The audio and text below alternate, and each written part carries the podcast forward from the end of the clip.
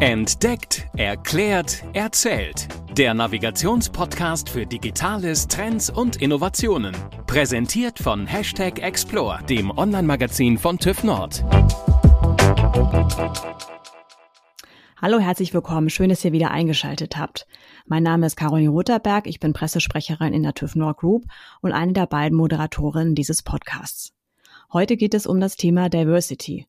Anlass ist der Deutsche Diversity Tag am 18. Mai und wir sprechen heute mit Wiebke Ankersen. Sie ist Geschäftsführerin der gemeinnützigen deutsch-schwedischen Albright Stiftung. Wir sprechen darüber, warum es eigentlich diese Aktionstage wie Equal Pay Day oder Diversity Tag überhaupt braucht, wie wir aktuell beim Thema Diversität in Unternehmen stehen, was es mit diesen sogenannten Thomas-Unternehmen denn so auf sich hat und inwieweit auch die aktuelle Corona-Pandemie einen Rückschritt oder vielleicht doch ein gutes Zeichen der Zuversicht für uns bereithaltet. Also bleibt dabei, viel Spaß bei der Folge. Herzlich willkommen, schön, dass Sie heute unser Gast sind. Mögen Sie vor den Anfang einfach sich kurz in persönlichen Worten vorstellen? Ja, natürlich, gerne. Vielen Dank für die Einladung. Mein Name ist Wiebke Ankersen. Ich bin die Co-Geschäftsführerin der Albright Stiftung. Das ist eine deutsch-schwedische gemeinnützige Stiftung, die sich für mehr Frauen und überhaupt für mehr Diversität in den Führungspositionen der Wirtschaft einsetzt. Co-Geschäftsführerin deshalb, weil wir zu zweit die Stiftung führen. Mein Kollege Christian Berg und ich als Mann-Frau-Tandem. Wir leben natürlich, was wir predigen und machen das zu zweit und ergänzen uns dabei ganz wunderbar. Mann, Frau, er ist Schwede, ich bin Deutsche, er ist Wirtschaftswissenschaftler, ich bin Kommunikationsexpertin und zusammen ergänzen wir uns sehr gut. Und was wir machen, ist in erster Linie sind wir präsent in den Medien, auch in den sozialen Medien. Wir präsentieren Fakten zum Thema Frauen in Führungspositionen. Wir sensibilisieren und fordern konkrete Veränderungen ein von den Unternehmen. Also weg vom Lippenbekenntnis hin zu Ergebnissen, die sich tatsächlich auch in Zahlen widerspiegeln. Also das heißt äh, in der Praxis, wir machen Studien zweimal im Jahr, in denen wir die Entwicklung in den Unternehmen monitoren. Und wir machen Studien, in denen wir uns problematische Mechanismen angucken in der Wirtschaft oder in den Unternehmen, die verhindern zurzeit, dass mehr Frauen nach oben kommen. Ich hatte gesagt, ja, wir monitoren die Unternehmen und die Entwicklung in ihnen. Und wir haben auch eine Liste zum Beispiel mit Unternehmen, die keine Frauen im Vorstand oder in der Geschäftsführung haben. Das war unsere schwarze Liste lange Zeit. Im letzten Jahr, in dem Jahr von Black Lives Matter, haben wir die umgetopft in eine andere Farbe. Das ist jetzt unsere rote Liste. Wir wollten uns nicht mehr weiter beteiligen an diesem an diesem Stereotyp, schwarz ist schlecht und weiß ist gut und sind auf so ein Ampelsystem umgestiegen und haben jetzt eine rote Liste mit Unternehmen, die keine einzige Frau in der Geschäftsführung haben, eine gelbe Liste mit Unternehmen zum Beispiel, die schon Frauen in der Geschäftsführung haben, aber noch kein ausgeglichenes Verhältnis zwischen Männern und Frauen. Und eine grüne Liste, die ist extrem kurz, zwei Unternehmen zurzeit von 160 Börsenunternehmen, Immerhin. die schon 40 Prozent Frauen oder mehr in der Geschäftsführung haben. Wir haben den Diversity Day, wir feiern den Internationalen Frauentag am 8. März, es gibt den Equal Pay Day. Warum brauchen wir heute immer noch diese besonderen Aktionstage, um Aufmerksamkeit zu schaffen aus Ihrer Sicht? Ich sage ja, wir sind sehr zahlenorientiert. Wir halten uns an die Fakten. Diese Debatte um Frauen in Führungspositionen wird ja recht emotional geführt, auch weil da natürlich immer Lebensentwürfe der, der beteiligten Personen mit dranhängen. Es ist unheimlich wichtig, immer mal wieder sich die Zahlen vor Augen zu führen. Und ich sagte ja gerade, die schwarze oder rot, jetzt rote Liste mit Unternehmen, die keine einzige Frau in der Geschäftsführung haben, das sind immer noch 100, ungefähr von 160 Unternehmen wo keine einzige Frau im Vorstand repräsentiert ist. Der durchschnittliche Anteil bei den 160 Börsenunternehmen von Frauen auf der obersten Führungsebene liegt bei ungefähr 10 Prozent. Ich glaube, das spricht für sich. Warum braucht es Organisationen wie unsere? Wir sind einfach noch meilenweit von einem ausgeglichenen Verhältnis von Männern und Frauen da entfernt. Und Deutschland ist, was Frauen und Vielfalt in Führungspositionen betrifft, einfach immer noch ein Entwicklungsland. Wenn man international guckt, hängt Deutschland wirklich hinterher. Wir sind eine ehrgeizige Industrienation, aber was das Thema Vielfalt betrifft, haben wir noch unheimlich viel zu lernen. Also da sind Länder wie Großbritannien, wie die USA, wie Skandinavien wesentlich, wesentlich weiter als Deutschland. Bei den Zahlen würde ich gerne nochmal einsteigen. Und zwar gerade im Vergleich Deutschland-Schweden liegen wir laut Ihren Zahlen aktuell ja dabei, dass deutsche Vorstände, dass wir da einen Anteil von 12,3 Prozent haben. In Schweden liegt er bei 25 Prozent. Was macht Schweden besser als Deutschland auf dem Weg zu mehr Gleichberechtigung? Einiges. Angefangen damit, dass sie, dass sie viel früher angefangen haben, systematisch mit dem Thema zu arbeiten. Also die haben, die haben uns tatsächlich 50 Jahre voraus muss man leider sagen. Kaum, kaum aufzuholen. Ich hoffe, ich hoffe, doch, ich hoffe sehr, dass es nicht 50 Jahre für, für Deutschland dauert, das aufzuholen, weil man kann sich ja vieles abgucken und vieles übernehmen, was da gut funktioniert hat. Schweden ist tatsächlich ein ganz guter Referenzpunkt, glaube ich, weil die Gesellschaft der Deutschen sehr, sehr ähnlich ist. Ich hatte ja gesagt, in den USA ist der Frauenanteil auch wesentlich höher, auch noch höher als in Schweden im Top-Management. Aber die haben anderes, basiert auf einem anderen Gesellschaftsmodell. In, in den USA ist in der Regel die äh, Vereinbarkeit von Familie und Beruf äh, überhaupt nicht gut. Und die Kinderbetreuung von Frauen im Management ist in der Regel zu 100 Prozent privat outgesourced und von so 24 Stunden Nannies, wenn ich das ein bisschen übertrieben sagen soll, geleistet, während das in Schweden äh, so ähnlich wie in Deutschland von der Kernfamilie selber in der Regel geleistet wird über Kita und Aufteilung der Eltern. Und die Schweden haben vor 50 Jahren angefangen, systematisch die Weichen dafür zu stellen, dass Männer und Frauen Wirtschaft und Gesellschaft gleichermaßen gestalten. Darum geht's. Das war so gewollt, politisch so gewollt, aber und gleichzeitig gab es aber auch ganz praktisch die Situation, dass es damals, Ende der 60er, Anfang der 70er Jahre auch schon diesen Fachkräftemangel gab, von dem man ja heute auch widerspricht, sowohl in Deutschland wie auch in Schweden. In Schweden hat man damals nicht so sehr ins Ausland geguckt, um sich zusätzliche Arbeitskraft auf den Arbeitsmarkt zu holen, sondern man hat sich tatsächlich die gut ausgebildeten Frauen geholt. Hat die, die Frauen da, entdeckt sozusagen. Genau, die ja damals, so wie in Deutschland auch, nach guter Ausbildung, sobald sie verheiratet waren und, und Kinder bekommen haben, in der Regel zu Hause blieben. Ne? Das war ja noch dieses, diese Norm von, er geht arbeiten und macht Karriere und sie ist zu Hause, genau wie bei uns auch. Inzwischen sind wir ja in Deutschland bei einer Norm von, er macht Karriere und sie verdient ein bisschen was hinzu. In Schweden in Teilzeit. in Teilzeit, genau. Das ist die Norm. Und alles, was davon abweicht in Deutschland, ist unheimlich schwierig, muss erklärt werden, muss verteidigt werden sozusagen für Männer und für Frauen.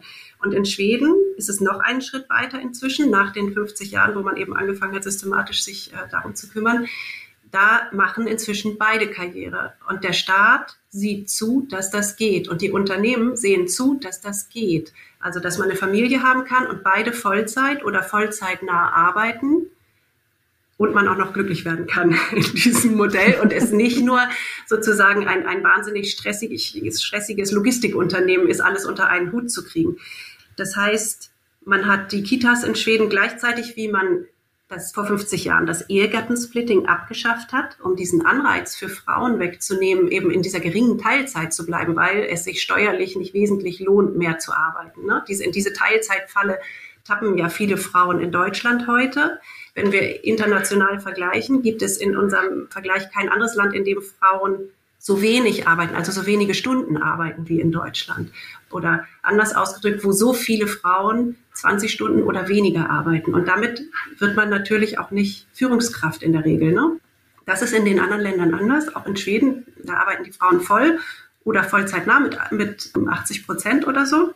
Also 30 Stunden mindestens die Woche. Und damit kann man durchaus Führungskraft sein. Also man hat einerseits diesen Anreiz, staatlicherseits abgeschafft, dass man in, dass Frauen in dieser geringen Teilzeit verbleiben und man hat eben gleichzeitig auch möglich gemacht, dass sie arbeiten, ohne dabei unterzugehen sozusagen, ohne ihnen zu viel zuzumuten. Das heißt, in der Praxis ist es in Schweden so, es gibt keine regelmäßigen Meetings nach 16 Uhr, damit jeder, der Kinder aus der Kita abholen muss oder seine alten Eltern pflegen oder seinem Hobby nachgehen, was auch immer, jeder, der ein Privatleben hat neben der Arbeit, dem auch nachgehen kann. Das heißt, die Chefs, es gibt das, was man laut Leaving nennt, Chefs gehen pünktlich, gut sichtbar für alle Mitarbeiter. Das ist ihre Vorbildfunktion nach Hause und zeigen damit an, okay Leute, die Arbeitszeit ist vorbei, ihr könnt nach Hause gehen, ihr müsst hier nicht nur sitzen, weil der Chef noch sitzt. Diese Präsenzzeit, diese Präsenzpflicht, die in Deutschland noch relativ stark ist, die gibt es in Schweden so nicht mehr. Es gibt, es gibt so eine Zeit am Tag irgendwo ja, zwischen 16.30, 17 Uhr, und keine Ahnung, 21 Uhr, wo sich viele Führungskräfte nochmal vielleicht an den Rechner setzen, gibt es aber eine Zeit, wo man nicht unbedingt erreichbar sein muss. Und das ist, glaube ich, ganz wichtig für das Gelingen dieses Modells, dass beide Elternteile tatsächlich sich im Job so stark engagieren können. Ne? Es gibt sozusagen so eine, eine Zeit am Tag, wo man für die Familie, für sein Hobby, für was auch immer so, so eine Atempause hat. Das gibt es ja so ausgeprägt in Deutschland noch nicht. Das wird also tatsächlich dort anders gemacht. Ne? Staat und Unternehmen sind darauf ausgerichtet, dass Männer und Frauen gleichermaßen Karriere machen. Und das ist natürlich ein Schlüssel dafür, dass das auch gelingen kann. In Deutschland ist die Politik noch sehr stark ausgerichtet über dieses Ehegattensplitting zum Beispiel auf dieses Modell.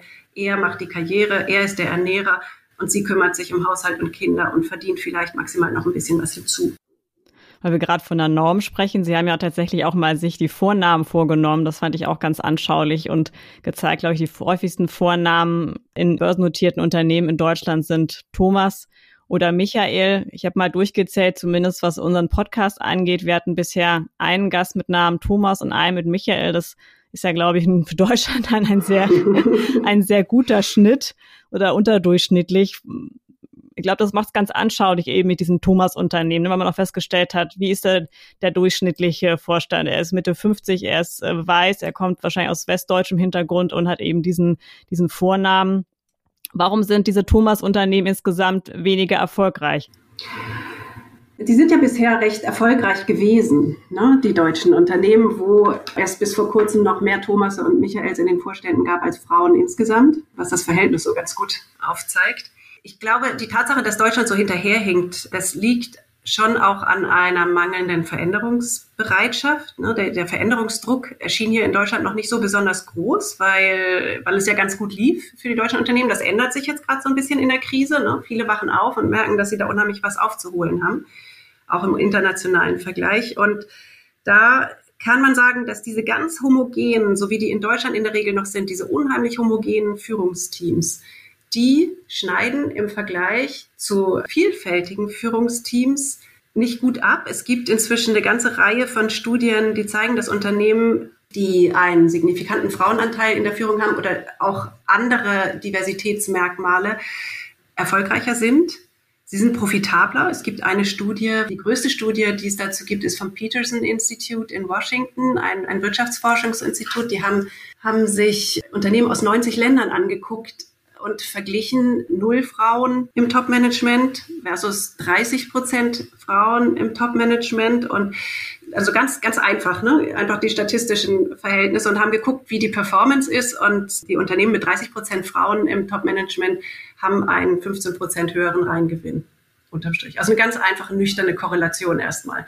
Woran das liegt? Frauen sind nicht die besseren, per se die besseren Führungskräfte, sondern woran das liegt. Und da, es gibt noch mehr Studien zu dem Thema, die sich mit der Innovationskraft solcher Teams beschäftigen oder von einer anderen Richtung kommen. Aber alle diese Studien, die auch interessanterweise von Banken in der Regel in Auftrag gegeben sind oder von Unternehmensberatungen, also jetzt nicht irgendwelche karitative oder aktionistische Institutionen, sondern die wollen wissen, wie Geld verdient wird. Und die kommen auf unterschiedlichen Wegen zu dem Schluss, dass die einfach die besseren Ergebnisse erzielen. Und diese bessere Performance, die wird zurückgeführt auf bessere Entscheidungsfindung, Ne? Also in, in diversen Teams, wo nicht alle den gleichen Hintergrund haben. Denn das ist ja das Limitierende an diesen sehr homogenen Teams. Wenn man da nur Thomasse sozusagen sitzen hat, die alle Mitte 50 sind, westdeutsch sozialisiert, alle BWL studiert haben, die haben alle sehr ähnliche Erfahrungen gemacht. Die haben alle den gleichen Blickwinkel. Das ist sehr angenehm im Team, weil man braucht nicht viele Worte, um sich zu verstehen, weil alle haben ja den gleichen Erfahrungshintergrund. Alle denken sowieso dasselbe. Und genau das ist aber eben auch der begrenzende Faktor. Ne? Der Erfahrungshorizont und die Sichtweise ist dadurch eben auch begrenzt, weil sie bei allen gleich ist. Und da fehlt dann eben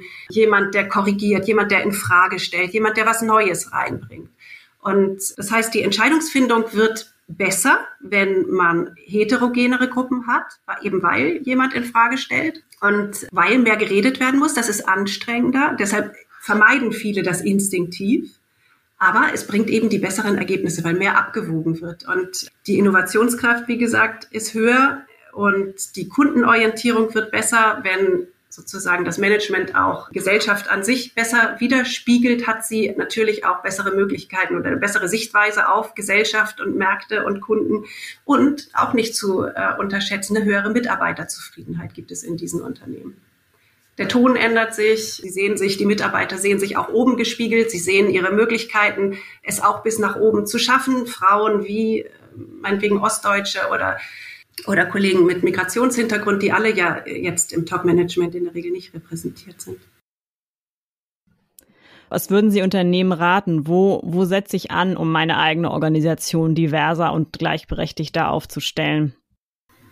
Also ich glaube, der erste Schritt muss natürlich sein, das überhaupt erstmal als wichtiges strategisches Ziel zu begreifen. Nicht als nice to have, sondern tatsächlich als ein wichtiges Ziel, die besten Leute zu bekommen, das ist ja im Moment nicht. Im Moment bekommt man immer die, so eine kleine Gruppe von immer Gleichen, die es Eben bis die nach Thomasse oben schaffen. Die Thomasse. Die Thomasse. Genau. Unten startet eine sehr heterogene Gruppe sozusagen von Personen, denn die Frauen, wir haben ja seit 2012 mehr weibliche BWL-Absolventinnen als männliche BWL-Absolventen.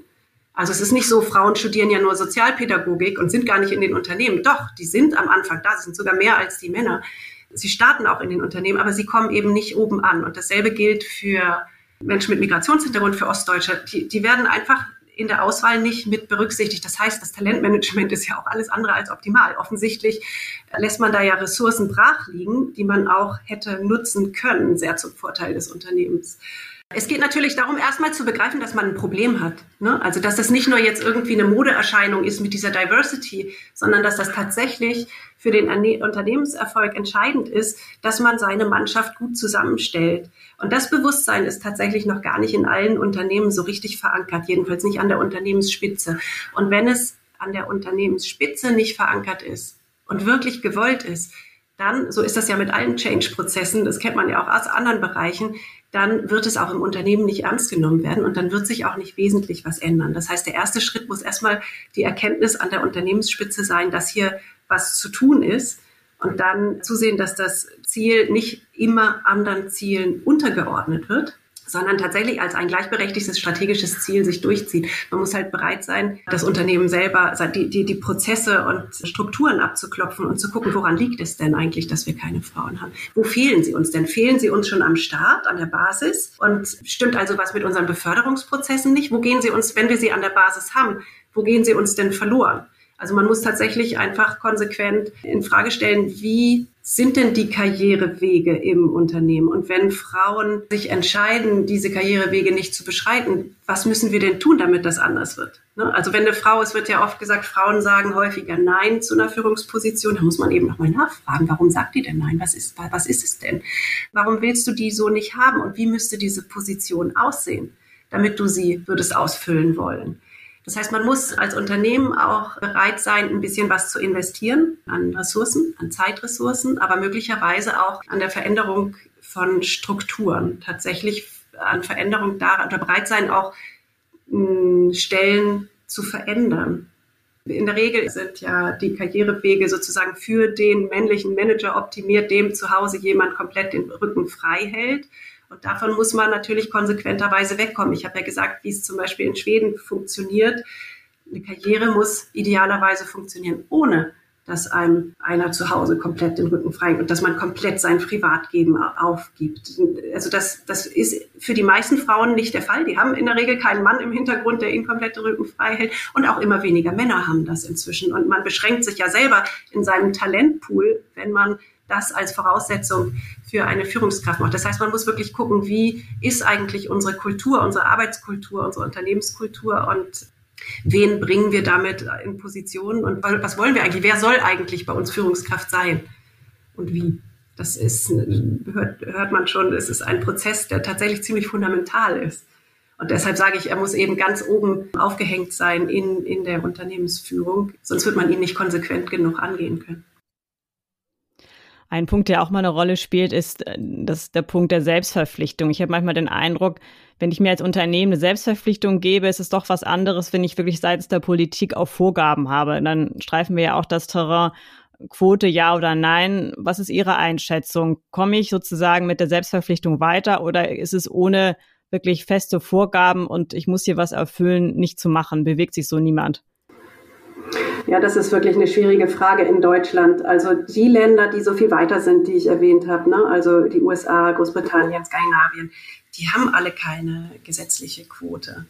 Da, da sind es die Unternehmen selber, die sich ehrgeizige Ziele setzen. Ne? Also weil sie begriffen haben, dass es für sie wichtig ist, weil auch der öffentliche Druck, der gesellschaftliche Druck gar nichts anderes zulässt. Also das Bewusstsein für Chancengleichheit ist in diesen Ländern in, in der Gesellschaft viel größer als in Deutschland. Da sind wir in Deutschland noch ziemlich am Anfang. Also ich halte diesen öffentlichen Druck für einen ganz entscheidenden Hebel. Damit arbeiten wir ja auch als Stiftung natürlich. Ne? Wir machen wir befeuern die Debatte, wir feuern sie auf sachliche Weise, immer auf Faktenbasis. Wir geben immer wieder die Zahlen rein, wir geben, besprechen die Mechanismen, die da wirksam sind, wie den Thomas-Kreislauf zum Beispiel, und sensibilisieren damit und, und schaffen ein Bewusstsein dafür, dass hier keine Meritokratie herrscht in der Regel in den Unternehmen. Ne? Also es kommen gar nicht die Besten in die Positionen, sondern da passiert eine andere Art der Auswahl.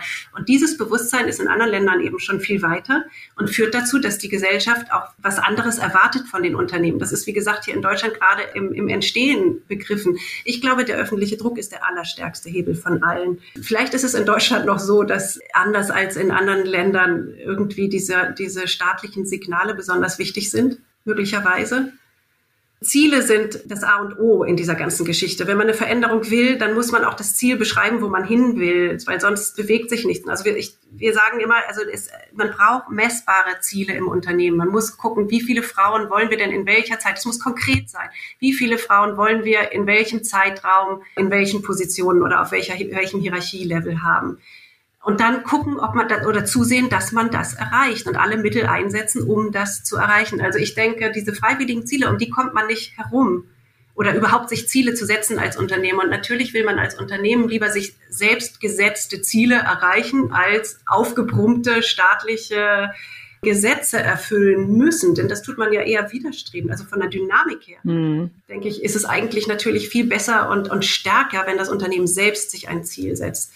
Das ist aber hier in Deutschland leider nicht so in der, in der vollen Breite der Unternehmen passiert. Und, und irgendwann, wenn so gar nichts passiert, dann muss man halt gucken, was man eben noch was man noch so für. Dann, dann braucht vielleicht für, einen anderen Hebel. An genau, was Stelle. man noch für Hebel äh, ziehen kann wie gesagt, also wir, wir als Stiftung setzen sehr stark auf das öffentliche Bewusstsein und das öffentliche Einfordern. Es muss einfach unmöglich werden für Unternehmen, da eine Männermannschaft mit acht oder neun Männern zu präsentieren an der Unternehmensspitze. Es wird, gibt immer mehr Bewusstsein dafür in der deutschen Bevölkerung, dass da irgendwas nicht stimmt, wenn das so aussieht. Ne? Wir haben ja auch erlebt, ich weiß nicht, ob Sie sich erinnern, als Horst Seehofer vor na, inzwischen zweieinhalb Jahren, glaube ich, sein Ministerium damals präsentiert hat. Da gab es das erste Mal so einen öffentlichen Aufschrei. Mhm. Was ist das denn? Das kann doch wohl nicht sein. Das kann nicht sein, dass es darf keine Diese Männerbande ne, auf Twitter. Das heißt, genau. Und seitdem, das war das erste Mal, wir beobachten das ja sehr genau, und das war das erste Mal, dass es so einen Aufschrei gab, der dann von den, aus den sozialen Medien auch in die klassischen Medien ging. Und,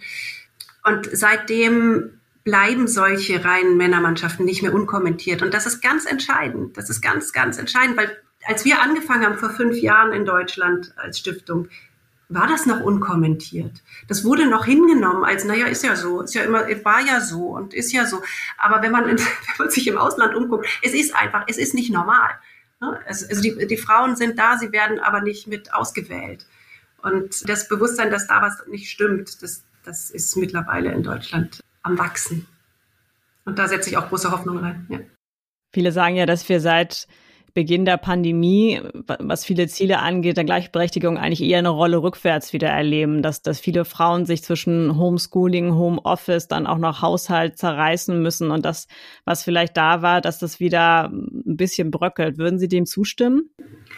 Also bröckelt im Sinne von, dass es wirklich zurückgeht, glaube ich nicht. Ich glaube ja, dass es bestimmt in Einzelfällen Frauenkarrieren verlangsamt, weil die sich einfach gerade jetzt in wichtigen Zeiten, gerade in Krisenzeiten, wo man sich ja auch manchmal gut beweisen könnte, wenn man aber drei Kinder im Homeschooling hat, so wie ich, dann weiß genau, was das bedeutet, dann, dann kann man sich, oder ist es schwierig, sich 120 Prozent im, im Job noch einzubringen. Und wir sehen tatsächlich, leider ist das ja jetzt ganz gut dokumentiert, dass es tatsächlich in der Regel die Männer sind, die sich da weiterhin einbringen, während die Frauen in erster Linie das Homeschooling handeln. Und das verzögert natürlich einiges. Ich habe aber auch gesehen, dass wir als Gesellschaft das endlich mal thematisiert haben, in der Breite, wie ungleich das verteilt ist, diese unbezahlte zusätzliche Familienarbeit. Und dass das natürlich, wie, wie sollen Frauen sich genau gleich stark im Beruf engagieren wie Männer, wenn sie zusätzlich 90 Prozent dieser Familienlogistik bewältigen. Ne? Also das hat nochmal, glaube ich, für uns als, als deutsche Gesellschaft recht deutlich gemacht, dass da ein Stück weit eine Umverteilung auch notwendig ist. Ne? Nur wenn Männer sich mehr für ihre Familien engagieren, wenn sie längere Elternzeit, wenn sie überhaupt Elternzeit nehmen. Das tun ja nur ein Drittel der Väter überhaupt und dann auch nur zwei Monate. Ja, da fängt schon an und nicht nur zwei Monate. Und das ist auch was, wo, wo Unternehmen tatsächlich auch einen starken Einfluss drauf haben. Ne? Also man kann ja Männer- und Frauenkarrieren auch angleichen, indem man die Männer mehr in die Familien schickt und sie ermuntert. Es gibt ja viele Unternehmen, die durchaus nur sehr zähneknirschend hinnehmen, dass Männer ihre zwei Monate Elternzeit nehmen. Man kann aber auch, und das tun Unternehmen, die sehr erfolgreich darin sind, Frauen intern zu befördern, man kann auch werdende Väter zur Seite nehmen, so wie man werdende Mütter zur Seite nimmt und sagen, wie willst du es denn machen, wenn das Kleine da ist? Wie lange Elternzeit nimmst du denn? Nimmst du die Hälfte? Würden wir uns freuen dass du deine Verantwortung als Vater übernimmst. Und äh, wie willst du es danach machen? Gehst du in Teilzeit? Das muss man den Männern genauso anbieten wie den Frauen. Nur so wird man eine Balance hinkriegen.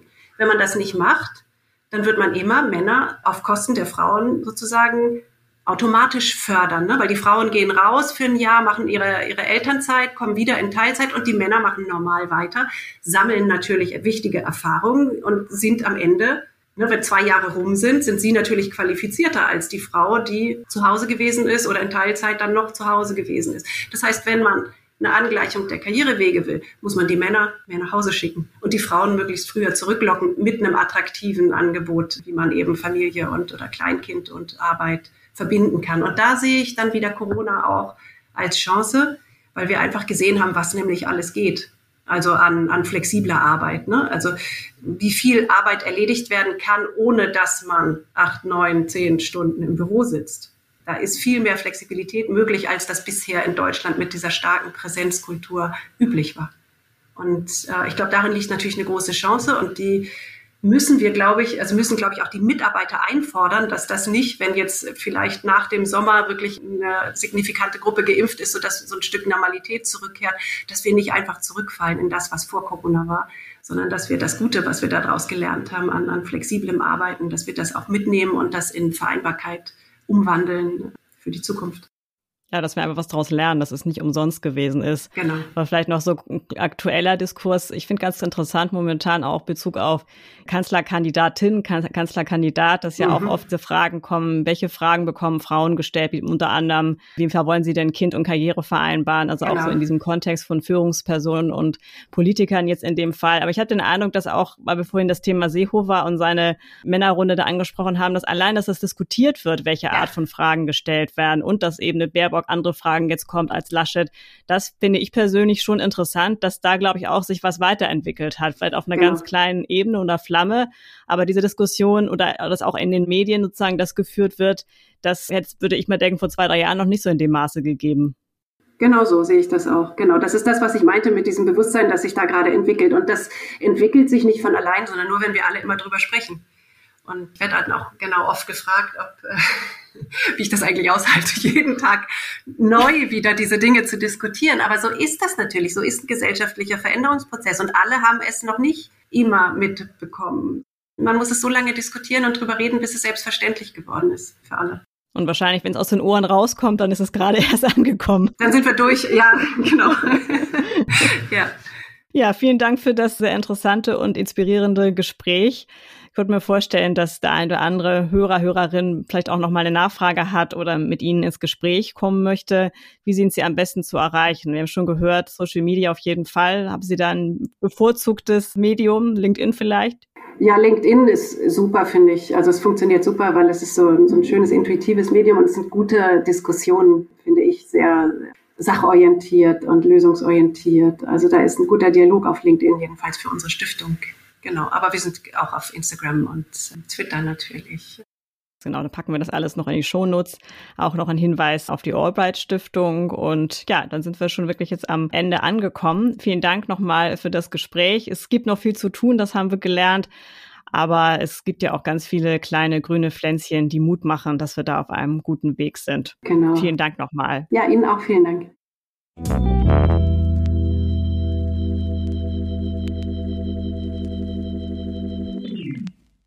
Das war die Folge zum Thema Diversity mit Wiebke Ankersen. Wenn ihr die eine oder andere Nachfrage habt, könnt ihr Wiebke Ankersen auf jeden Fall auf den genannten Kanälen erreichen. Und wenn ihr auch mit uns in Dialog treten wolltet, vielleicht auch für eine Idee, für eine neue Folge, was wir mal erklären können oder welches Thema wir uns vornehmen können, dann freuen wir uns auch von euch zu hören und danken für euer Interesse. Würden uns freuen, wenn ihr den Podcast weiterempfehlt und hören uns in zwei Wochen wieder. Bis dahin. Tschüss. Das war Entdeckt, Erklärt, Erzählt. Der Navigationspodcast für Digitales, Trends und Innovationen. Präsentiert von Hashtag Explore, dem Online-Magazin von TÜV Nord. explore-magazin.de